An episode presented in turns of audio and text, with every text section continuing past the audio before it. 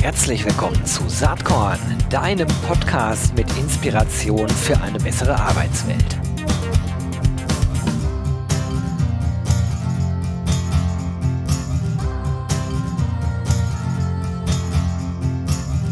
Hallo und herzlich willkommen zum Saatkorn Podcast. Heute habe ich Simone Mehlmann zu Gast. Freue mich schon sehr drauf. Sie ist Director Customer Advisory bei Sharpist. Wer oder was Sharpist ist, sprechen wir gleich natürlich auch drüber. Und äh, ich freue mich total, dass du, Simone, heute dir Zeit für Saatkorn nimmst. Herzlich willkommen. Ja, hallo, danke auch für die Einladung, Gero. Und ich freue mich auch sehr jetzt auf das gemeinsame Gespräch. Absolutely. Du bist ja sehr stark äh, im Thema Coaching unterwegs. Äh, damit haben wir auch so ein bisschen das Geheimnis schon angelüftet, was Sharpist ist. Aber bevor wir auf Sharpist und Coaching und so weiter kommen, fangen wir doch einfach mal mit dir selbst an, mit deinem Weg. Du hast ja sehr, sehr viel Berufserfahrung schon und äh, hast auch äh, spannende Stationen hinter dir. Unter anderem warst du wirklich lange bei Kienbaum. Erzähl doch mal, wie dein Weg von Kienbaum zu Sharpist erfolgt ist. Ja, das mache ich sehr gerne. Und jetzt hast du natürlich den Spannungsbogen total groß gemacht. Deswegen, um ihn vielleicht nicht ganz wegzunehmen, aber so ein bisschen aufzugreifen, zu schmälern, ähm, würde ich vielleicht damit anfangen zu äh, betonen, dass ich Psychologin äh, bin und ähm, quasi einfach unglaublich sehr mich für Menschen interessiere und gerne ja mit und für Menschen arbeite und das vielleicht auch so meine Hauptleidenschaft ist, wie ich auch zu, bei Coaching äh, gelandet bin. Nun aber zu deiner anderen äh, Frage. Genau, ich bin äh, Psychologin. Ähm, ich würde sagen, nee, dass mich auch auszeichnet, dass ich so denke, ja, das eigentlich glücklich macht, wenn man sein Leben lang weiterlernt, privat wie auch professionell das lebe ich für mich selber und habe den Anspruch daran und ähm, ja, es auch toll, andere und Organisationen dabei zu unterstützen.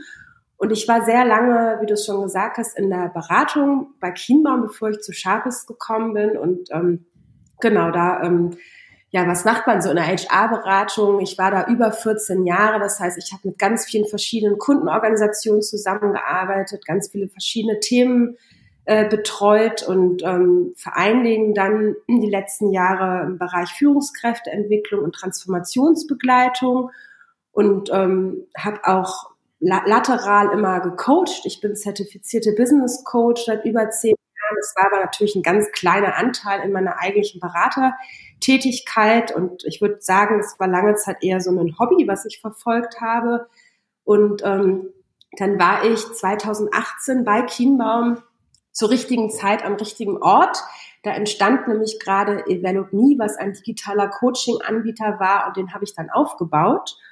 Und ja, weil ich gerne im digitalen Coaching-Markt äh, bleiben wollte und auch das super spannend finde, mit einem Team, was an einer Idee, an eine Idee äh, glaubt zu arbeiten, bin ich letztendlich bei Sharpest gelandet einem Anbieter für digitales Lernen, unterstützt durch Coaching. Und äh, bin bisher super happy über diese persönliche ähm, Transform Transformation in meinem Berufsweg. Das ist total schön, wenn du das so sagen kannst. Äh, nach äh, etwas mehr als sieben Monaten, glaube ich, jetzt bei Sharpist, also Probezeit müsste rum sein. Ja, genau, genau. Sechs Monate bin ich dabei. Erster Elfter habe ich angefangen. Ja, das ist, das ist doch cool, nach äh, auch so einer langen Zeit vorher was anderes gemacht zu haben. Da, die, dieses ganze Thema Coaching, ähm, da habe ich große Sympathien für. Ich habe auch vor vielen, vielen Jahren mal selbst eine Ausbildung zum systemischen Coach gemacht, hm, habe aber nie als Coach gearbeitet, außer am Anfang mal so ein bisschen, als das alles frisch war, nebenbei. Aber ich kann eigentlich jedem Menschen, der so ein bisschen aufgeschlossen ist und vielleicht als Führungskraft unterwegs ist, empfehlen, in die Richtung sich mal irgendwie weiterzubilden. Ich sage jetzt nicht, dass jede und jeder eine Coaching-Ausbildung machen muss, aber mal so reinschnuppern ins Thema, denn da lernt man ja doch eine ganze Menge über sich selbst und äh, auch sozusagen auf den Blick, wie andere Menschen so auf ihre Welt gucken. Das ist als Führungskraft durchaus hilfreich. Ähm, wie ist das bei dir? Also das scheint ja auch eine große Leidenschaft von dir zu sein. Ähm, und ich weiß, du bist auch als Executive und Business Coach tätig. Mhm, bei Sharpist machst du ein bisschen was anderes, aber nebenbei coachst du auch aktiv, oder? Genau, also meine Haupttätigkeit ist bei Sharpest, da hast du ja gerade schon gesagt, als Director Customer Advisory, was so viel heißt, dass ich in einer crossfunktionalen äh, Rolle unterstütze im Kundenkontakt aufgrund meiner meines Backgrounds, also quasi als Expertin für Coaching und Learning and Development, ähm, überwiegend im Marketing und im Vertrieb unterstützt, aber auch in andere Geschäftsbereiche. Ähm, genau. Und muss ich einmal das musst du gleich schneiden. Bist du noch da? Ja, ja, ich bin da. Okay, weil mein Rechner hat sich irgendwie, das war jetzt irritierend, musst du einfach schneiden. Ähm, genau, aber ich mache da einfach ähm, weiter. Genau, das zu meiner Rolle bei, äh, bei Sharpest. Und du hast gefragt, ob ich auch ähm, äh, coache. Ich coache ganz geringfügig sogar auch bei Sharpest, weil ich gesagt habe, wenn ich als ähm, wirklich auch direkter Kunden, äh, Kontakt zu Kunden als Expertin über das Produkt spreche, dann möchte ich das Produkt nicht nur als Coachee, nämlich äh, jeder äh, Mitarbeiter, jede Mitarbeiterin bei Sharpest hat auch Anspruch selbst auf das äh, Coaching und das digitale Lernen, ähm, habe ich gesagt, möchte ich auch gerne das als Coach verstehen, das Produkt. Das mache ich aber wirklich in, in ganz, ganz vereinzelt, weil das nicht mein, meine Kerntätigkeit ist. Und ich finde es aber wichtig, den Bezug auch zu diesem Operativen zu behalten und ähm, Coach in einer aber wirklich sehr geringfügigen Nebentätigkeit als Executive Coach, vor allen Dingen äh, Geschäftsführer und äh, Gründer und Gründerinnen. Genau. Ich finde interessant, dass sich in den letzten Jahren, äh, da ist Sharpis ja auch nicht das einzige Unternehmen, was sich da auf den Weg gemacht hat, ähm, das ganze Thema digitales Coaching so toll entwickelt hat. Das, das, das geht sicherlich auch einher mit der technologischen Entwicklung, ne, dass man also heute Gespräche ganz prima äh, sozusagen über Teams oder Zoom halt per Videotelefonie, so hätte man es früher genannt, mhm. führen kann. Ähm, denn das ist ja am Ende doch schon was sehr Persönliches. Ne? Da öffnet, öff, öffnet man sich ja und äh, bespricht vielleicht auch Themen, die man definitiv nicht jedem Hinz und Kunz erzählen äh, würde. Mhm. Hattest du damals gedacht äh, oder anders gefragt, wann hast du wahrgenommen, dass Technologie vielleicht ganz andere Möglichkeiten des Coachings hervorbringt? Mhm, genau. Also ich hatte ja vorhin ganz kurz erwähnt, dass ich 2018 dann Develop Me aufgebaut habe, also ein Corporate Startup digitalen Coaching-Anbieter. Und das waren auch die ersten Male, die ich dann digital gecoacht habe. Vorher hatte ich aber auch schon Telefoncoaching ähm, gemacht. Also es war nicht völlig äh, neu für mich, auch im anderen Format äh, zu coachen. Und ich habe mich dann im Zuge auch meiner Rolle als ähm, ja, als einfach Coaching-Verantwortliche und im Aufbau von diesem digitalen Coaching-Anbieter viel mit Wirkfaktoren von digitalem Coaching und Lernen beschäftigt und dann natürlich auch die praktische Tätigkeit gehabt und ich fühle mich absolut bestätigt da drin, nicht nur was die Wissenschaft sagt, sondern auch als Praktikerin, dass es etwas anderes ist, aber es ist nichts, was weniger wirksam ist. Es gibt sogar Effekte im virtuellem Coaching ähm, die Coaching intensivieren und oder auch beschleunigen können. Ja, gerade weil wir nicht dieses soziale Drumherum haben, wo wir uns ja auch ganz oft äh, steuern, sondern ganz schnell eine ganz intensive Vertraulichkeit auch aufgebaut werden kann. Ja, das finde ich jetzt eine spannende Facette. Also sozusagen Vorteile von digitalem Coaching. Das kann ich auch direkt nachvollziehen, ne? dass, äh, dass man da nicht lang rumlabert, sondern sofort zur Sache kommt sozusagen. Äh, ne? ja. Wenn man wenn man irgendwo anders hinfährt äh, als Coachie, vielleicht zu einem Coach, sich da reinsetzt, da ist ja wirklich erstmal immer Smalltalk und willst du eine Tasse Kaffee haben oder so. Mhm. Das entfällt natürlich. Gibt es noch andere Vorteile? Klar, Flexibilität Qualität sicherlich, ne? Mhm, genau.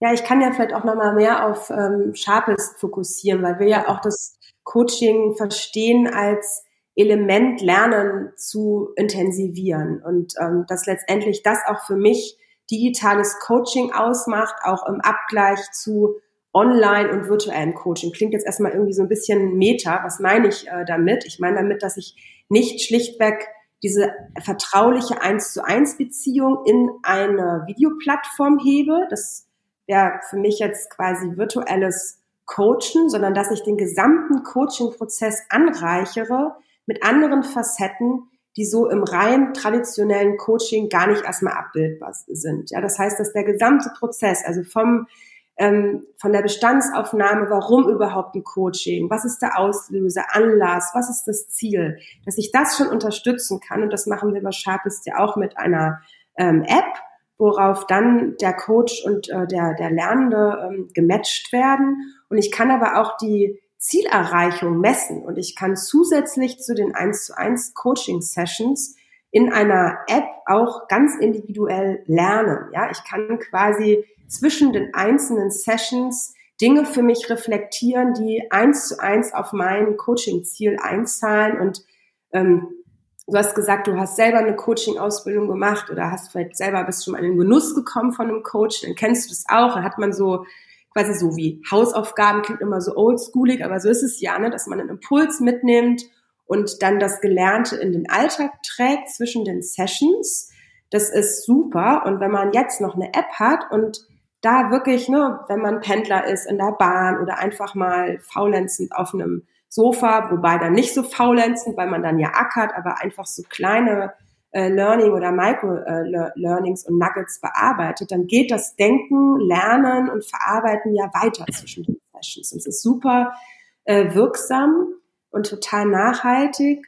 Und ähm, wenn man jetzt nochmal den Schwenk macht ähm, zu dem, das ist jetzt alles auf den, die Lernenden selbst bezogen. Wir sind ja aber bei Sharpest ein B2B-Geschäft. Das heißt, wir verkaufen Kundenorganisationen Coaching, wo wir Coaching-Kulturen implementieren. Dann ist es für die super hilfreich, dass sie diese Blackbox Coaching ähm, ein bisschen mehr mit Leben füllen können, indem sie natürlich aggregiert. Ne? Wir sind auch durch absolut DGSVO-konform und sogar auch ISO-zertifiziert, aber auf aggregierter Ebene auch Rückmeldung bekommen, wo stehen meine Mitarbeitenden äh, gerade, ne? wie viele Sessions haben sie schon gemacht, wo, was sind so typische Themen, an denen gearbeitet wird. Und das ist etwas, was nochmal ganz andere Möglichkeiten bietet, auch Coaching zu attraktiv zu machen in der, ähm, in der Implementierung. Du hast gerade was gesagt, was ich spannend finde. Also mhm. wenn man äh, sozusagen aus einer Organisationssicht eine Coaching-Kultur implementieren will. Mhm. Ähm, und da, da wird mir auch gerade klar, das ist halt ein, was ganz anderes als dieser eins zu eins äh, Coaching-Ansatz, der Teil dessen ist sicherlich äh, für bestimmte Herausforderungen. Ne? Also Coaching also die, die, die Herausforderungen, die sind ja im Grunde genommen endlos breit. Natürlich geht's hier am Ende um Themen wie Leadership, äh, um Führungsqualitäten, Transformation und solche Themen und Bindung, Retention. Also alles immer in diesem B2B-Kontext aber eben dann wirklich mit einem organisationalen Ziel eigentlich kulturell bestimmte Dinge zu erreichen. Das finde ich sehr, sehr spannend, weil das ist ja über Einzelcoaching nur sehr schwer darstellbar. Ja.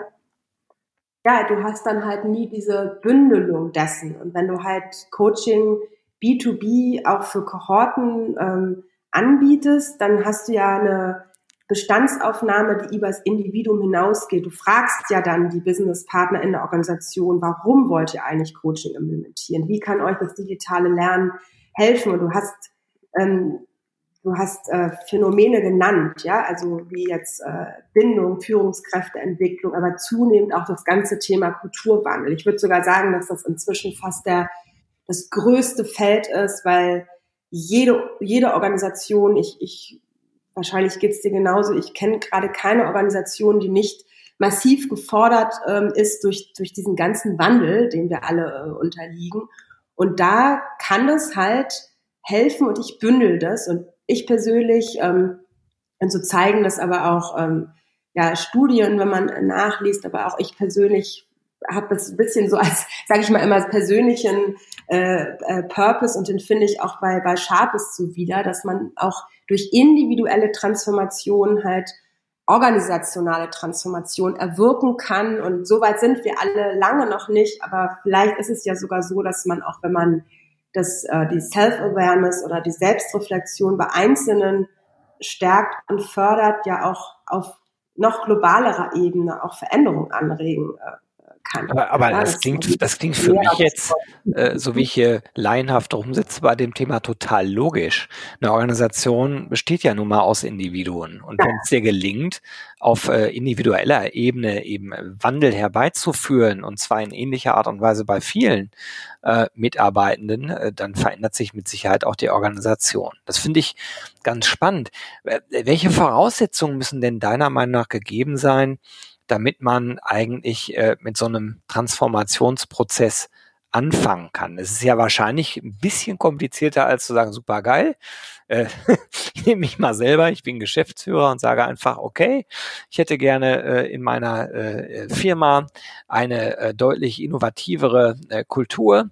Äh, ich hätte gerne Mitarbeitende, die noch mehr sozusagen bereit sind, äh, vielleicht auch mal ins Risiko zu gehen, Entscheidungen zu fällen, äh, Dinge voranzubringen. Ja, also kaufe ich mir jetzt Sharpies und die machen das dann. So einfach wird's ja nicht sein. Also es, äh, wo fängt man an? Was sind Voraussetzungen? Ja, ja, nee, ähm, kann ich gerne was zu sagen. Also in erster Linie ist aus meiner Sicht absolut erfolgskritisch, dass man als Anbieter, als Dienstleister versteht, worum es dem Kunden, der Kundin geht, der Kundenorganisation. Also wirklich genau hinzuhören und obgleich wir und auch das geht anderen genauso das eigene Produkt gerne verkaufen möchte, trotzdem erstmal, und da schließt sich der Kreis so schön, eine coachende Haltung einnimmt, um wirklich zu verstehen, was hilft denn jetzt der Organisation? Was ist es eigentlich genau? Ja, ist es, äh, ist das äh, Coaching mit Einzelmaßnahmen? Ist es vielleicht aber auch Group Coaching? Ist es irgendwie ganz autarkes Lernen? Was ist eigentlich das Ziel? Wohin soll die Kultur sich eigentlich entwickeln? Welchen Stellenwert könnte Coaching haben? Was gibt es sonst noch für Instrumente und Methoden? Wie wird es in dem Prozess verbunden? Also ich finde das Verstehen ganz wichtig, weil wer nicht platt was verkaufen wollen und dann wieder wegrennen, sondern ja auch Nachhaltigkeit schaffen wollen. Und Veränderung braucht Zeit und gelingt, wenn man das, das gut aufsetzt und vor allem auch immer das Ziel definiert. Also was soll überhaupt damit erreicht werden? Und was, glaube ich, mindestens genauso wichtig ist, ist, dass auch das Senior Management dahinter steht. Ja, also hinter der Veränderung und auch dann, wenn sich entschieden wird, ähm, Coaching und digitale digitales Lernen zu nutzen zur Transformation, zur Begleitung, dass auch da die Geschäftsführung, das Senior Management sagt, ja, wir glauben an diese Form der Intervention. Wir machen das. Wir machen das zusammen und es wird gut. Ähm, weil sonst ist es letztendlich ein, ein Kampf gegen, gegen Windmühlen und dann kommt es natürlich auch darauf an, auf die Individuen, die gecoacht werden, so einzubinden und onzuboarden, dass sie auch verstehen, ne, worum es eigentlich geht, was das Ziel ist, wie sie ihren Beitrag leisten, wie sie selber was dafür bekommen. Das sind so ganz grob irgendwie, würde ich sagen, die, die wichtigsten Erfolgsfaktoren. Mhm. Das hast du jetzt so ein bisschen teilweise aus der Sicht auch von Sharpist dargelegt, was ich spannend finde. Ähm, aus der anderen Perspektive, da steckt allerdings gerade auch schon einiges drin. Ähm, wenn ich jetzt Geschäftsführer bin und sage, okay, ich will mit euch zusammenarbeiten, dann würdest du also auch sagen, okay, Gero, was willst du erreichen für dein Team? Und ähm, sozusagen stehst du auch voll dahinter. Also äh, sozusagen die Delegation der Aufgabe einfach nur an Sharpist oder an so ein Tool, um es mal despektierlich zu sagen, reicht ja nicht aus.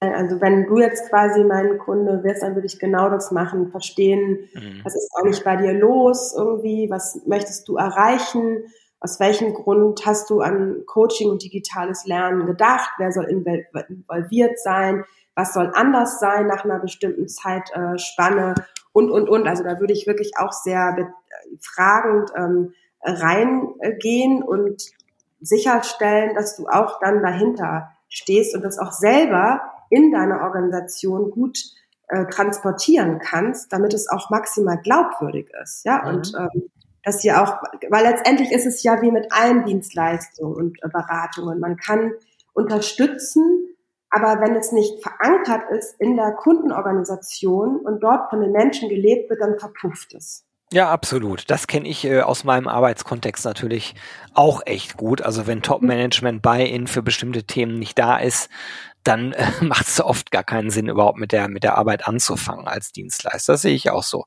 äh, definitiv.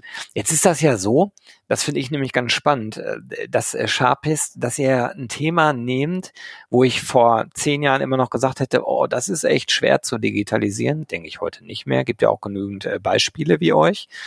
Ähm, wo ich aber immer noch denke, das ist aber doch sehr individuell, weil die Herausforderungen, die Organisationen haben, ja oft doch auch unterschiedlich sind. So, jetzt ist Sharpist aber ja ein HR-Tech-Plattform-Produkt am Ende. Also, wie schafft ihr es zwischen Standardisierung und Individualisierung das Bestmögliche rauszuholen, so dass ihr Stichwort Standardisierung vom Business Case her spannend unterwegs seid. Ne? Ihr seid ja am Ende ähm, ist, kann man euch als Software as a Service bezeichnen vom Modell her? Ja und nein, würde ja. ich sagen. Aber ja. vielleicht steht das auch in deiner Frage schon äh, äh, drin. Ich denke, dass dadurch, dass die Kombination ist aus 1 zu 1 Coaching der App und dann für die Businesspartner die, die, das Dashboard, also das, was ich vorhin beschrieben habe, äh, als Rückmeldung aggregierter Daten, würde ich sagen, dass alles, was in der App stattfindet, also das individuelle Lernen über eine Library, wo bestimmte Microlearning zur Verfügung gestellt werden und dann auch die Aggregierung von Daten für die Businesspartner. Das ist eher so das, was in äh, Software as a Service geht und in Richtung ähm, äh, Tech.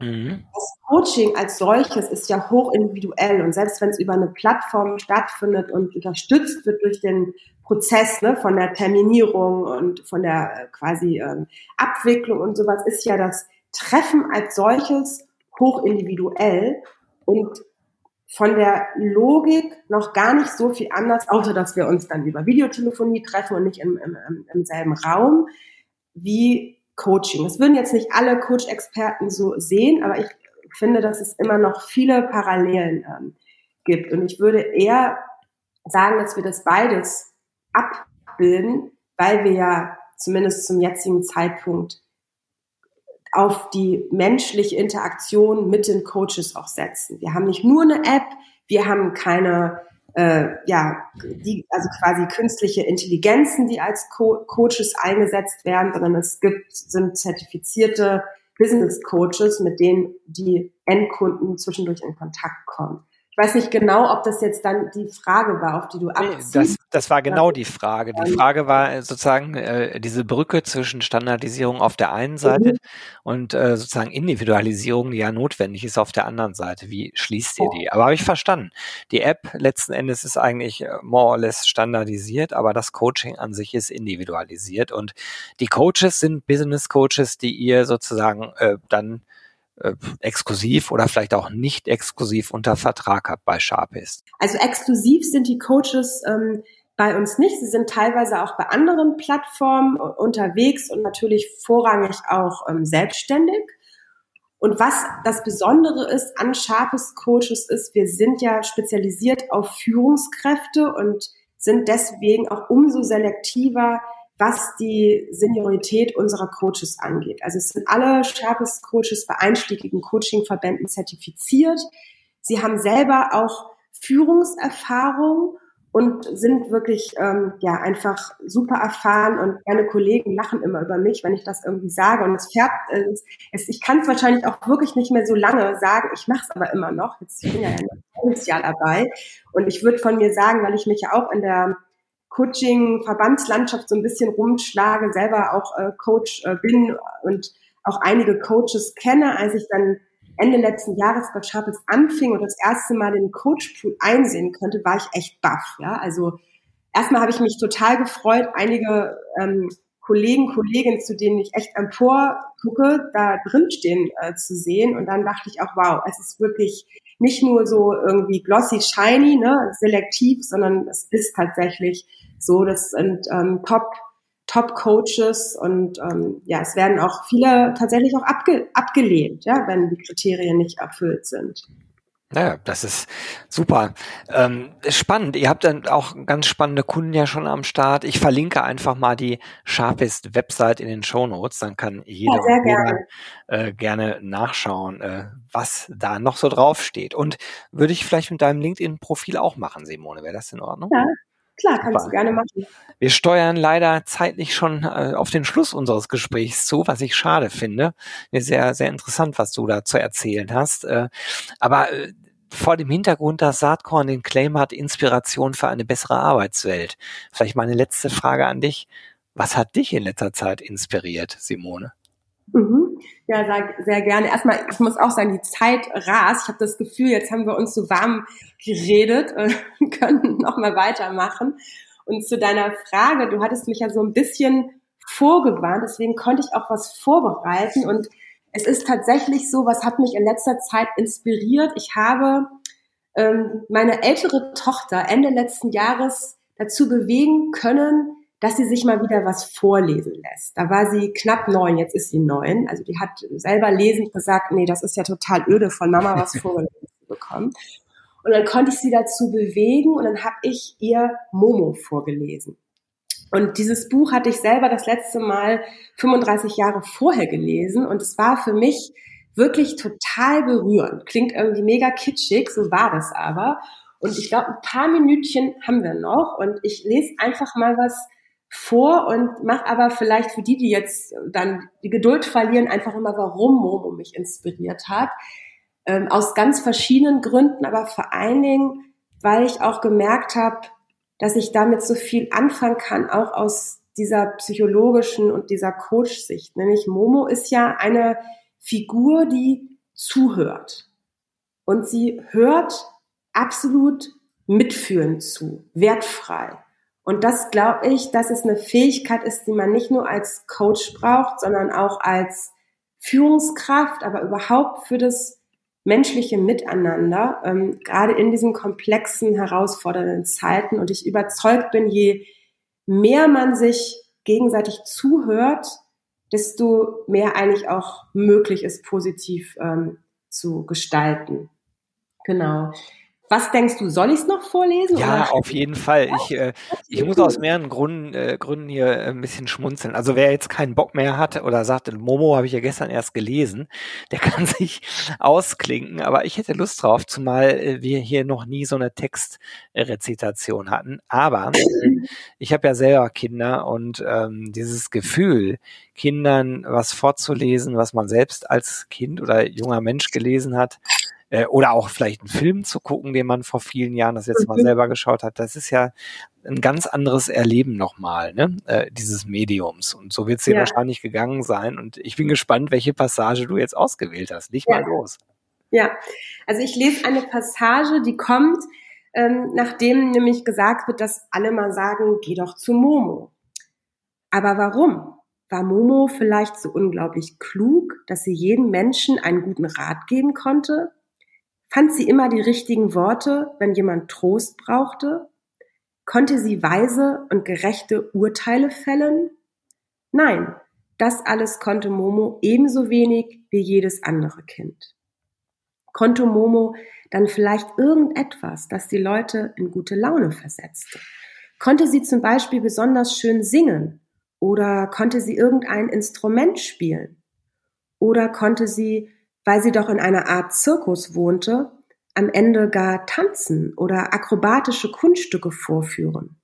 Nein, das war es auch nicht. Konnte sie vielleicht zaubern?